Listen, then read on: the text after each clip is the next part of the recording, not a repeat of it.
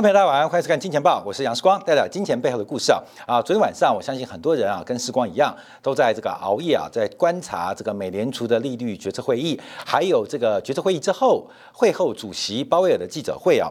那这是一个大收割时代的开始吗？好，这这个上一周啊，G7 的峰会之后，在昨天啊，不仅是美联储的利率决策会议，还有包括了美俄之间的领袖首脑的高峰会。也就是拜登跟普京的见面，新的格局跟新的局面，在东西方的一个冲突跟对撞，似乎已经在今年的六月份出现非常重要的转折。不管是东西方的呃制度上的对决，还是所谓的新冷战的时代，那另外货币政策的改变也在昨天晚上同时发生。也就是过去一周国际当中，从外交，从政治。到军事到财经都出现了一个非常大的转折，所以昨天晚上到底鲍威尔提到什么？那市场上怎么做解读？因为我们看到昨天晚上美联储说没升息，但有升息；说有升息，但没升息。那事实上我们看到，包括了调高整个零到零点二五的利率区区区间呢。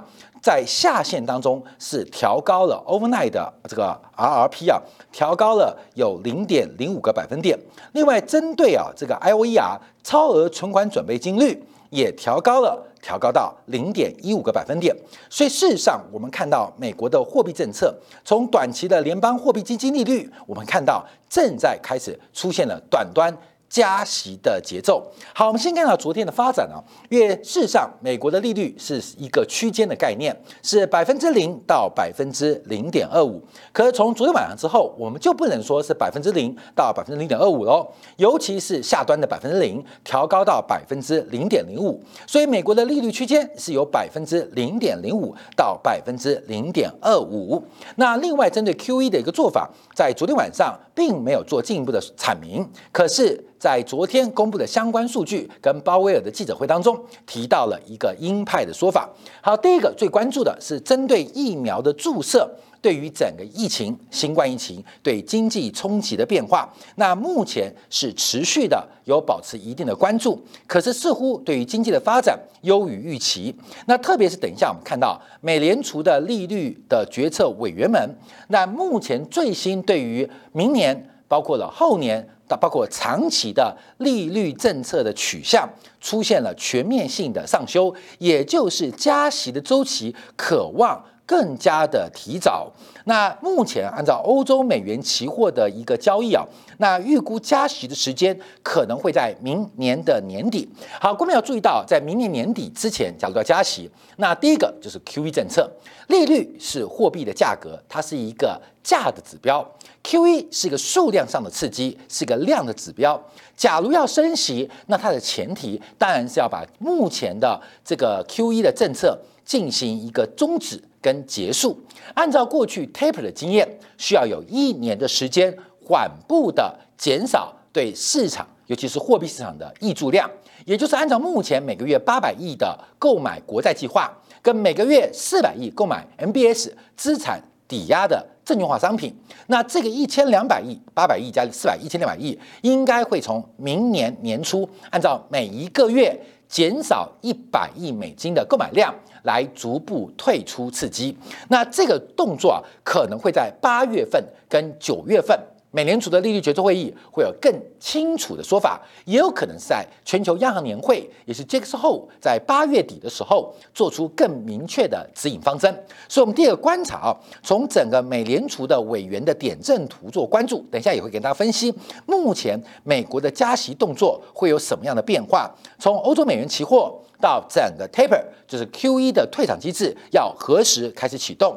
好，另外值得做关注的是大幅上调了对于经济预测跟物价的预测，尤其啊是对于物价预测是出现大幅抬高。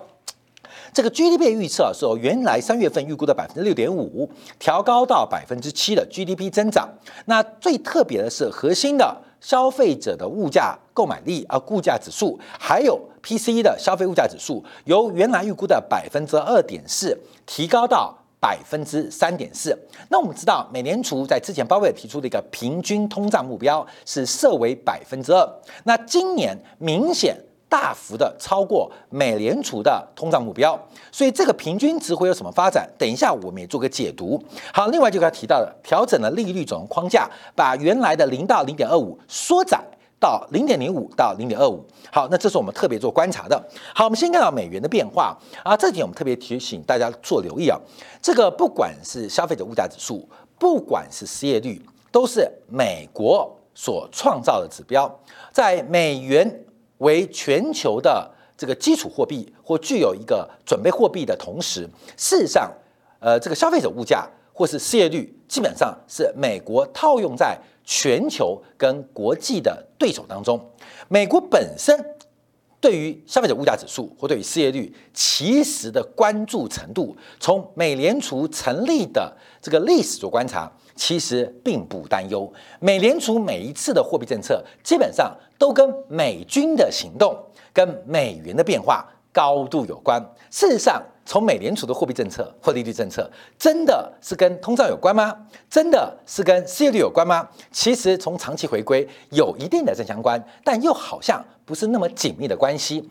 好，我们看到昨天晚上。在美联储利率决策会议，呃，这个公布之后啊，美元出现了一个非常大的一个上涨。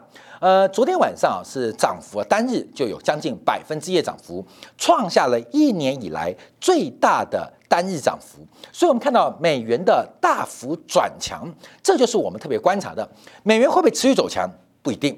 可是，美元维持强势的格局，对于财政刺激、对于货币宽松，是一个绝对的必要条件。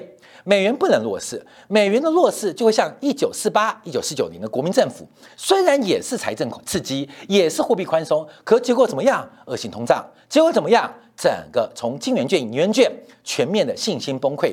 所有的关键就是美元不能太弱，美元会多强不确定，但美元太弱，美元在目前的位阶太弱的情况之下，非常有可能影响到。美联储的利率决策，所以我们现在反过来做观察啊，在昨天以前，美元维持在历史的相对低值，在相对低值，所以美联储要怎么改变美元？那很简单啊，就调高了对于 GDP 的预期，甚至大幅调高了对于美国通货膨胀的预期。只要动动嘴巴，调整一下市场所关注的指标，美元就符合美联储想要的方向。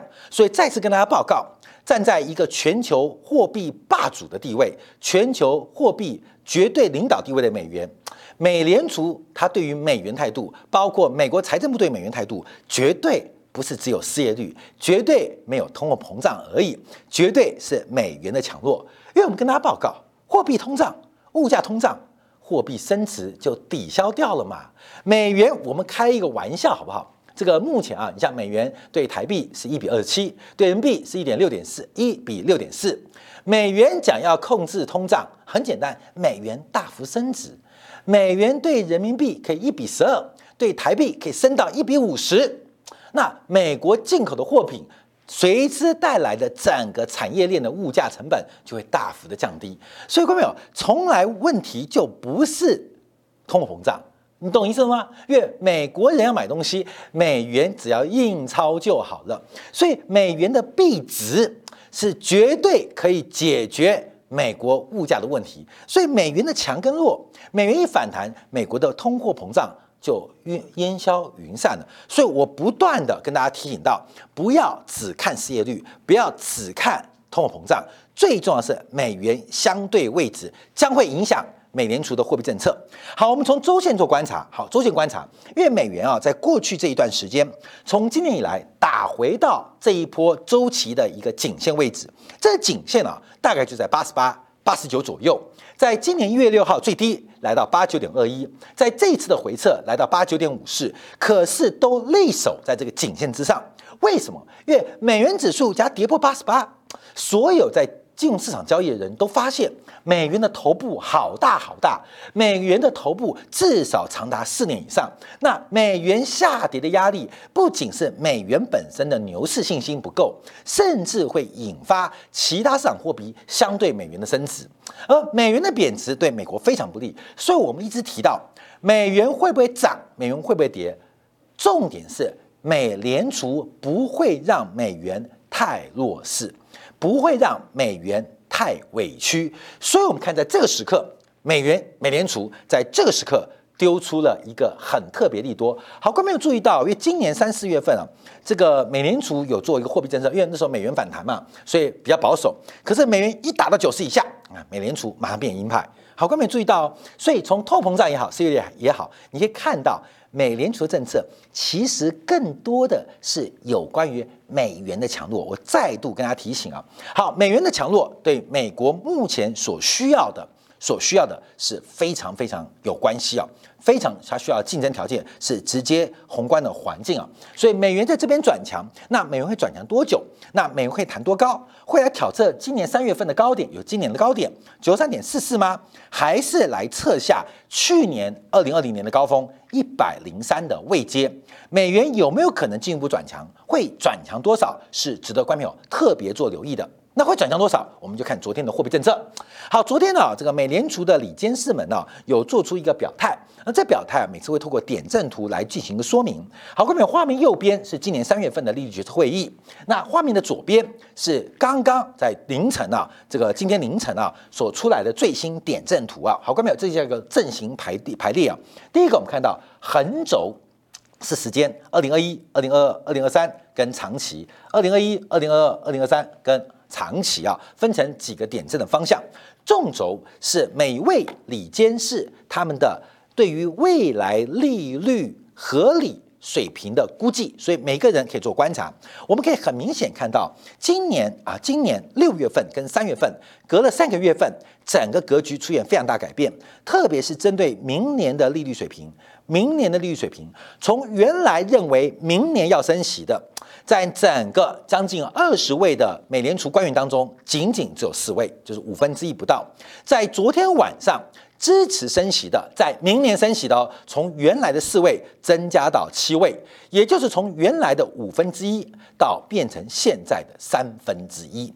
那另外针对二零二三年希望能够升息的，超过了三分之二，有十三位的里监事们是支持。把在二零二三年的利率脱离目前百分之零到零点二五的脚步，所以从整个观察啊，这个美国升息的动作可能在二零二三年会出现非常明显的改变，而这些改变基本上在鲍威尔的记者会也做过说明，它的呃准确度不太高。看没有？谁能预估两年后的事情？两个月后都不能预估了。你看嘛，三月份、六月份，这是三个月前。这是今天，好，三个月变化都那么大，所以两年后的预期真的能够精准预估吗？所以从美联储的点阵图啊，基本上不能预期明年跟后年的利率，只是可以让我们看到目前在美国的货币决策的官员们当中，对于利率水平相对紧缩。还是维持宽松，相对鹰派还是鸽派的一个看法啊？从这个报报告，我们可以做一个观察。好，那特别我们要做留意啊，是昨天晚上调整了利率，所以我们今天标题跟大家报告，美国有没有升息？有人说没有，因为它是零到零点二五。可是有没有升息？我们说也有，为什么？因为它调高了其中两项利率，第一个是隔夜逆回购工具利率 （overnight 的 RRP），从原来的百分之零上修。调高了五个 BP，来到了零点零五个百分点。另外，所谓的超额存款准备金利率 IOER 调高到了百分之零点一五。我们之前啊有跟大家做说明啊，怎么解读美国的利率的定定啊？它是一个利率通道，是一个利率区间。包括的上限是法定存款准备金利率 IOR，下限是 overnight 的 RRP，那中间还塞了一个超额存款准备金利率 IOER。那主要观察是蓝色线是有效的联邦经济利率，因为这个有效联邦经济利率才是真实的短期利率。好，那昨天调整什么？我们要先再次跟大家做说明啊，因为超额存款准备金利率理论上是利率的下限。也就是利率的地板，可在两千零八年，它被灌破了，它被灌破了。关没有？因为超额存款，呃，这个存款准备金率啊，按照全球的标准，我们举个例子啊，中国的人民银行对中国的商业银行分成有两个梯次，大型的商业银行必须提存百分之十二点五的存款准备金，中小型银行。必须提存百分之十点五的存款准备金，也就是中国为例，大型银行啊，像工商银行、中国银行、建设银行这个大型银行啊，他们收受一百块的存款，它其中有十二块半必须缴到央行的法定提拨存款准备金户头，也就是工商银行、中国的中国银行，它收受一百块的存款，它只有八十七块五可以拿去市场。进行放款或借贷的供给，所以中间被扣掉了十二点五嘛。好，各位要注意哦，因为银行收一百块的存款，它要付一百块的利息出去，所以啊一百块的成本。那另外它只能贷放出去八七块半，它只能从八十七块半的利息收入来 cover 那一百块的利息支出，所以中间会出现利差哦，我们出利差，所以。各国央行会透过存款准备金率来控制市场的存款市场跟放款市场的利差关系。好，那我们看欧洲啊，欧洲普遍对于银商业银行是给予要求百分之二的存款准备金率。好，那我们看一下美国啊，那美国的存款准备金率是多少啊？美国目前的存款准备金率一般是为零。是为零，但是不是真的为零？不是。美联储的管制方法跟交易方法比较进步，他认为商业银行不用缴交所有存款的准款准备金，只要针对啊交易性账户，也就是我们常提到的活存或活期储蓄存款或支票存款，针对这种账户的存款，需要提拨存款准备金到美联储的要求。法定的提拨账户，那目前这个比例是多少？假如交易性账户，商业银行哦，总规模在一千万美金以下是提拨百分之零，就是不用提拨；在一千万美金到五千八百八十万美金之间要提拨百分之三，提到美联储哦。干嘛是法定的存款准备金嘛？有时候怕挤兑啊，怕流动性不足啊，所以要提拨百分之三。假如这家银行它的活存，我们就叫活存啊，交易性账户啊，超过五千八百八十万美金，它就在交易性账户当中的总存款余额要提拨百分之十来存为存款准备金啊，法定存款准备金。在两千零八年以前啊，这个存款准备金啊，就像央行它做庄嘛，打劫一样。你们收一百块，要缴十二块五给我。像美国，你们收一百块，你们要缴十块钱给央行啊，摆在我这边啊，压在富人概念啊，就压着，就压着，就压着。那我用这个来控制大家的市场变化。可在两千零八年啊，因为次贷海啸关系，整个市场上大乱，整个市场上大乱，所以当时啊，美联储为了稳定货币市场，决定给这种存款保证、存款准备金啊，给予利率，这以前没有的哦，以前没有政府。叫你纳粮，还给你利息，你有没有搞错啊？好，说以前没有，在两千零八年后，美国美联储就决定在这 TARP 啊这个 TOP 当中的一个方案啊，这个当时还记得吗？两千零八年这个有关于这个资产救助计划当中就给出个方案啊，就是存款准备金法定提拨的存款准备金要给予利息啊，给予利息，给予央给予商业银行是一种补贴，也是一个控制短期银行商业银行成本的种方法。所以从两千零八年、零九年开始啊，开始给这个利息，他给这个利息啊，理论上就底线嘛，你懂意思吗？因为商业银行可以东东借、东借啊、西贷的啊，把钱拿去外面运用嘛。基本上，除非钱无处可去，才会来来呃被要求提贷存款准备金，而且提出提更多，变成超额存款准备金。所以过去这是一个上下限。结果在两千零九年之后被灌破啊，市场流动性非常非常多。好，灌破之后怎么办呢？好，所以美联储后来改变政策，这个下限被灌破之后，就订定了另外一个下限，就是 overnight RRP，就是我们最近关注啊，这个过去连续从六月九号以来啊，每天这个余额都超过了五千亿美金啊，这叫隔夜逆回购的工具，就是当你们钱实在太多啊。没有地方摆的时候，有时候我们在路上碰到好朋友啊，说最近赚大钱啦，钱没有地方花，我们就说，哎，那你钱摆在我这边没关系，你钱摆我口袋好不好？没关系，我们开玩笑这样讲啊。美联储有这个工具哦，就当你们钱太多，摆在自己的金库，觉得不安心；摆在别人银行，你感感觉不放心，又没有地方可以借贷放贷出去，没关系，美联储提供的余额，你们钱太多没地方放，我不收你保管费。你就存进来，摆在我这边，每天到期就 overnight 啊，每天到期。好，这个就成为啊美联储所观察的利率下限啊，利率下限就是钱钱满为患，再怎么样，你可以找个安全保证跟保管地方，就是美联储的 overnight RRP 账户啊，就是隔夜逆回购的一个工具啊，这是百分之零，所以美联储的利率就变成这个存款准备金率啊被攻破之后，那就再设了一个下限，就形成了一个利率通道。后来美联储觉得只有一个保险很危险。对于货币市场的掌控很恐怖，所以另外再设立一个 I O E 啊，也是在两千零八零九年通过的，就是超额存款准备金利率啊，就是你法定存款金准备金存够了，这钱怎么办呢？这货币市场乱乱拆借吗？那市场上利率就不无限的往下打，会往 overnight 的 R R P。所以当时美联储就想出一个创意，哎，那我们就超额存款准备金利率啊来设置，在昨天以前是百分之零点一，昨天调高到百分之零点一五。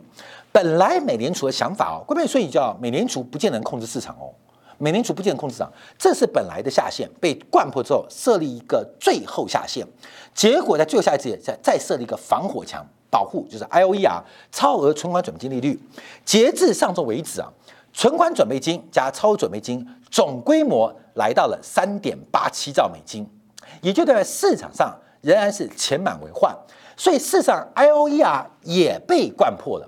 太多没有资格能够得到美联储存款准备金户头的交易对手，就把市场上不断的进行放贷跟拆借，所以使得 IOER 所谓的下限也被灌破，也被灌破。所以美联储市场对于目前利率掌控是无能为力啊，因为原来第一条上限，我们有这条上限啊，这是法定存款准备金的上限，这条上限。关没有？是基本上是早就在两千零九年被灌破的。那另外就设立了一个 overnight RRP 作为一个理论上的下限。那为了这个下限不要被挑战啊，就像皇后的贞操一样，不要被挑战，所以搞了一个 IOER IOE 啊，就在 IOE 啊，其在两千零九年、二零一零年基本上也被钱给塞爆了。所以这个皇后的贞操啊，一天到晚都被挑战。关美，你懂意思吗？这个皇后的贞操，皇后没有贞操，皇后没有贞操，市场上不断的因为大量的拆借来挑战这个下元，那灌破百分之零会发生什么事情？为什么美国的联邦基金利率跌破零变负值？为什么不行？日元都负值，欧元负息、负利息。为什么美国不行啊？关没有？美国不能负利息，因为美国是全球的定锚货币，美元的利率一旦转负，它会在很快的时间失去它作为全球货币霸主跟定锚的地位，所以美元不能为负，美元的联邦金利率不能为负。它不能像日元、欧元或其他的西方国家搞到负利率报酬，美元不能搞为负，包括美债也不能变负值，因为一旦变负值，不太一样哦，不太一样哦，就跟呃这个欧元实际上是这个呃这个一个王爷啊，日元。像一个这个边疆大臣啊，在全球货币体系当中，他们可以耍耍脾气，可以闹闹不开心。可作为皇帝的美元，他可不能随便开玩笑。所以美元它利率，尤其联邦基利率，它不能为负。一旦为负，美元在作为全球货币霸主地位，会很快的时间迅速消失。怎么消失？透过交易层面嘛，金融交易员就大量的会把美元的原来这个定位跟储存机制给。放弃掉，所以美元不能为负啊，美元利率不能为负。好，这边就来妙了，那怎么办呢？因为每天都来挑中皇后的贞操，各位你懂是吗？皇后都被搞得心痒痒的，你知道吗？每天都想翻墙啊，每天都想翻墙。作为美联储来观察，那美联储不是要戴绿帽子吗？不是戴绿帽子吗？所以昨天晚上调高了隔夜逆回购利率。后面，我们讲话比较粗，就是把皇后的内裤多穿一层，你懂吗？再勒紧一点点，同时把 I O E 啊也调高了零点零五个百分点，把皇后的贞操带再勒紧一点点。我跟大家报告，我们讲比较粗，但懂啊？这个不然火明会不会在这？我刚刚讲的这个 Overnight R R P 啊，存款准备金率，你可能听了有懂，可能没懂。我们直接来讲，就是这个下限是美联储跟市场之间沟通的关系。美联储是皇帝，而利率是皇后，而这个利率不断被市场挑逗。哦，来哦，来哦，来哦，对，来哦，像王思聪啊，最近不是就是变这个呃呃磕一个网红吗？啊，变这变变变变哈巴狗一样，后面一样，每天勾引他，所以美联储昨天晚上就宣布给利率市场的皇后多穿一条内裤。第二个只穿内裤哦，其他没穿，因为还是很低啊。第二个就是调高调高 I O E R 的报酬率，吸引整个货币市场利率能够往上拉高。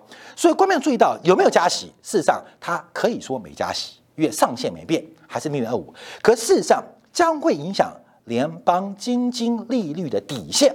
开始往上抬高，所以未来我们要观察联邦基金利率能不能在美联储守住下限当中能够进一步和缓。所以，我们今天花一点时间啊，刚才做分析。而这个动作为什么会发生？为什么发生？为什么皇后增仓不断被挑战？从最近我们看到美国这个呃逆回购工具啊，这个持续爆量，因为印的钞票实在太多了。印的钞票实在太多了，不管从资产角度出现资产荒，还是负债角度出现借贷成本过低，都使得皇后变淫荡的成本很低很低，皇后做翻墙的成本变得很低很低。这个也反映在金融市场当中，就是风险跟这个风险的追逐啊，跟风险背后的估值啊出现了扭曲，叫做价值观的扭曲。这个扭曲不仅是市场、股票、原物料等等。连利率市场，皇后的贞操也被扭曲，皇后的价值观也扭曲了，每天心痒痒啊，那么？心痒痒。那除了这个呃这个呃呃裤带紧之外，其他什么都松掉啊，关没有？这就是我们提到话讲的比较粗，让了解到昨天美联储的动作。好，那我们再往下做观察啊，鲍威尔昨天的一些讲法有蛮多特别之处啊。第一个，他提到就是到底需要怎么样？会进行一个退场机制，所谓的 taper 啊 taper。那他目前提到，那昨天晚上主要说有讨论，但不具体。主要原因是要尝试。我们记住啊，为什么昨天晚换变鹰派？我们在上礼拜节目有提到，六月二号美联储丢出了一个风向球，就是美联储要把原来整个 QE 的包裹当中切一小块出去，也就是针对企业债二级市场的企业债务公司债。进行抛售，这个总规模啊，大概走一百多亿美金，在美联储资产负债表的八兆一百亿美金，九牛之一毛。可这动作很特别，就是美联储透过纽约联储开始要进行这个工具的抛售，主要是雷声大雨点小，做四风向的。可是美联储宣布开始进行 QE 的减少，就资产负债表把这一小块切出去，让市场反应。市场给美联储的声音是很高兴，终于解决我们资产荒的问题。另外，债券市场持续的转强走多，过去两周，美联储收到讯息是市场上完全能够接受美联储开始进行 QE 减产动作。所以昨天晚上有没有讨论退场？昨天晚上更多的是六月二号所宣告的动作。也就是市场目前的价格跟投资人对于美联储的看法是完全能接受，美联储启动缩表，甚至开始加息。美联储是收到这种讯息哦，收到这个讯息之后，美联储就可以来关心美元强弱的问题。美联储关心美元强弱，可市场上关心是美联储的动作。那美联储就要做到这个，就要去。控制美元，可是背后市场上会不会出现过激的反应？所以在六月二号丢出一个方法，就是我要开始进行缩表喽。啊，没有说，只是去了一个资产公司债，其实那就是缩表了啦，根本就缩表，丢了一百多亿。诶，市场上很高兴，没有任何反应。好，所以美联储在昨天晚上为什么转那么鹰派啊？叫特别做观察。那另外提到了 overnight 的调整是鲍威尔的一个讲法，还有特别要做关注，因为对于通胀的预期，其实美联储认为说这个通胀比我们想象中来的高，可是仍然不会持久。那最后提到他们最关注的是为什么美国的人，美国人没有回到。劳动市场这一点啊，鲍威尔就想不通啊，跟维门说这是个很不寻常的时间呢，因为现在啊，这个大量的职圈找不到适合的劳动者来填补，大家都不知道为什么。好，关众这是我们六月十五号做的专题啊，这六月十五号做的专题啊，关众蓝色的框框跟咖啡色的框框不太一样，蓝色的框框指的是在去年到呃去年新冠疫情啊所退出就业市场。每一个年龄层的人数，那咖啡色这个框框是从去年的新冠疫情到现在五月为止退出就业市场。每一个年龄层的人数，我们看十六到十九、二十到二十四、二五到三十四，都出现明显的收敛、明显的收敛、明显的收敛、明显的收敛。唯一不收敛还增长的是六十到六十四岁。好，这个我们可以做关注啊，就可以直观可以解读，在美国资产价格，不管是房地产，不管是股票价格不断走高的前提背景之下，有一群应该退休或是准备退休人，受到新冠疫情的影响。开始提早退休，有多少人？有将近五百多万，这就是目前市场美国劳动参与率降低的主要来源。除了妇女家庭照顾的需求之外，另外是有一群人一辈子工作，在他的退休金账户显现的股票不断的增值，他自己的房子不断增值情情况之下，又碰到一个生死交关的新冠疫情，忽然对于人生。有新的体验，选择了退休这条路，而这群人可能会永久退休。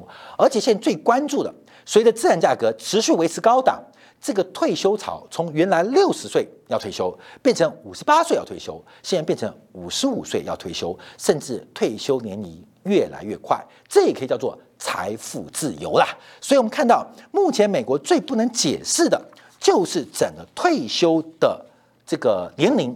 大幅度的降低，引发整个美国市场出现了非常诡异的就业变化。好，最后我们要提醒大家，好，就是昨天晚上美国国债收益率的表现。昨天晚上美国国债收益率当然受到美联储调高了短端利率的影响，出现大幅度的一个反弹。那我们特别观察的是属于的五年期的收益率，因为昨天晚上美国的收益当中很特别，是由五年期收益率领涨。我们跟他报告啊，一个 BP 是零点零一个百分点。昨天两年期国债在美联储召开利率决策会议之后，弹升了四点二个 BP，五年期弹升了十一点四八个 BP，十年期弹升了八点三个 BP，三十年期弹升了二点零四个 BP。我再次重复一次，两年期弹升四个，弹升零点零四个百分点，弹升零点零四哦。五年期弹升零点一一，零点一一。十年期弹升零点零八，三十年期弹升零点零二。哎，各位有注意到哦？好像五年期弹升最多，十年期弹升第二，二两年期弹升比较短，三十年期弹升的很少很少。所以我昨天看到，昨天中期的中期的五年期国债收益率弹升速度是最为惊人。好，各位在这张表格当中，所以看到昨天的利率变化出现一个突点，这个正斜率忽然出现一个大肚子。就是中期的利率出现了一个改变，所以这个中期利率的改变将会影响到非常多的结构，也就是美联储的变化，它的两端短端跟长端都抬升，但抬升的幅度就是提高的一个利率水平并不高，大概是四到二个 BP，零点零四到零点零个百分点，可中间呢，包括五年期的，包括七年期，包括十年期。它利率弹升的发展就非常非常惊人哦，这代表什么样的变化？等一下，我们在精选部分要做一个关注啊，就是在美联储，它前方是顾的美元，后方是顾的市场上的波动，在市场传达讯号之后，美联储大胆的对美元进行了干预跟影响，不仅美元干预影响，从美债的转变，我们也看到这个现象。大收割时代即将来临吗？从我们今天节目一开始，在这一周 G7 峰会到昨天晚上美联储利率决策会议，还有美俄的高峰会，整个美国对于新兴市场，包括对于传统新兴东方大国的一个全面性的收割时代，是不是即将开始启动呢？我们见广告，怀从全球的商品市场昨天的反应，还有从昨天晚上美国国债利率的拆解来看出美国。紧缩时代的正式开端。好，感谢大家收看，明天同一时间晚八点，杨世光在《金钱报》与各位再会。